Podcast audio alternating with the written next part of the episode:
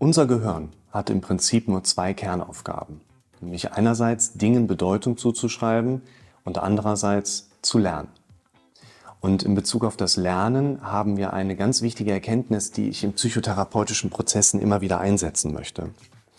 Ich habe an anderer Stelle schon mal das Modell vorgestellt, dass im Prinzip ein Problem, was ein Mensch für sich wahrnimmt oder interpretiert, häufig nicht so sehr auf dieser Ebene eigentlich liegt, wo er glaubt, dass das Problem ist.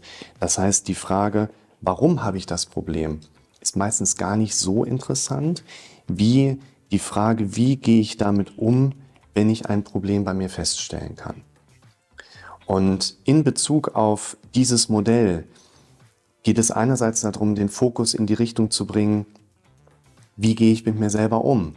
Ich erlebe zum Beispiel etwas, was mich stört und kritisiere mich direkt selbst dafür. Das wäre etwas auf der auditiven Wahrnehmungsebene, was dann auch letzten Endes wieder ein negatives Gefühl auf der Selbstwertebene auslöst. Und eine der Modelle, die wir dort einbringen möchten, wäre quasi als Struktur der aktiv geprägte Dialog mit uns selbst. Das heißt, wir fangen an, mit uns zu sprechen. Ein potenzieller Inhalt im Rahmen eines solchen Dialogs wäre zum Beispiel ein Akzeptanzmodell. Das heißt, ich fange an, bestimmte Dinge, die ich bei mir erlebe oder die ich als negativ interpretiert habe, erstmal bewusst zu akzeptieren, um eine Basis zu haben, auf der ich dann weiterarbeiten kann. Was hat das jetzt mit den Kernaufgaben unseres Gehirns zu tun? Im Prinzip durchwandert unser Gehirn im Zusammenspiel Bewusstsein und Unterbewusstsein bei den Dingen, die wir ihm als sich wiederholende Muster so angeben von außen oder vorgeben von außen, vier Erkenntnisstufen. Die kann man im Prinzip so ganz gut voneinander trennen. Als Kind wusstest du noch gar nicht, dass du gar nicht Fahrrad fahren kannst und warst in dem Sinne in einer unbewussten Inkompetenzebene unterwegs. Dann hast du dich irgendwann draufgesetzt, vielleicht mit dem Laufrad gestartet oder eben auch mit Stützrädern und hast vielleicht dann erstmal mitbekommen an einem gewissen Punkt, Du kannst es nicht.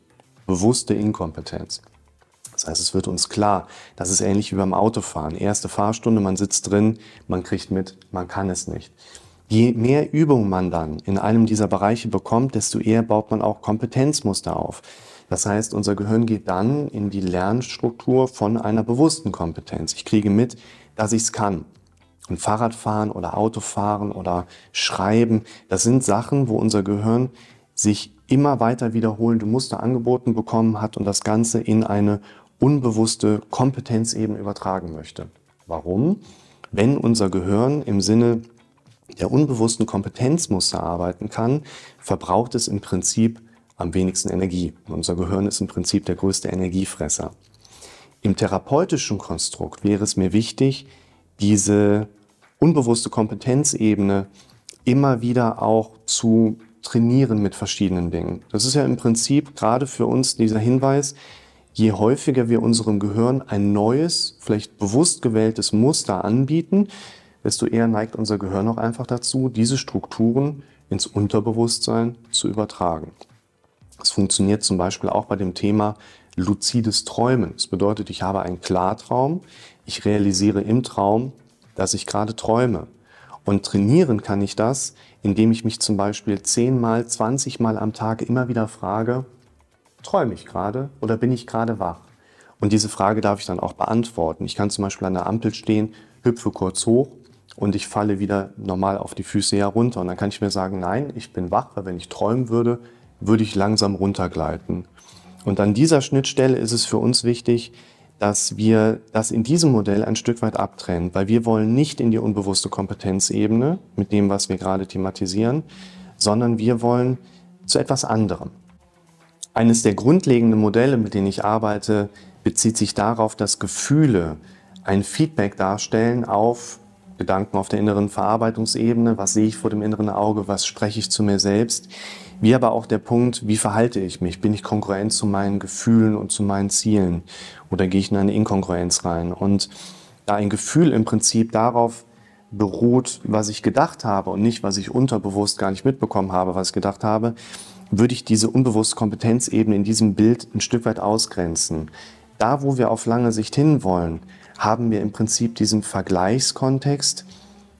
Als Kind waren wir in der unbewussten Inkompetenz dass wir uns zum Beispiel noch gar nicht richtig reden hörten als Denkprozess. Das heißt, wenn ich einen Klient noch nicht kenne, weiß er ja noch gar nicht, dass er die innere Stimme noch gar nicht verändern kann.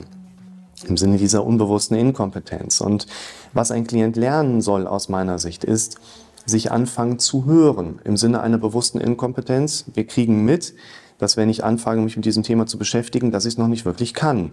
Und wir dürfen lernen, uns zu hören. Und wir dürfen auch lernen, uns zuzuhören.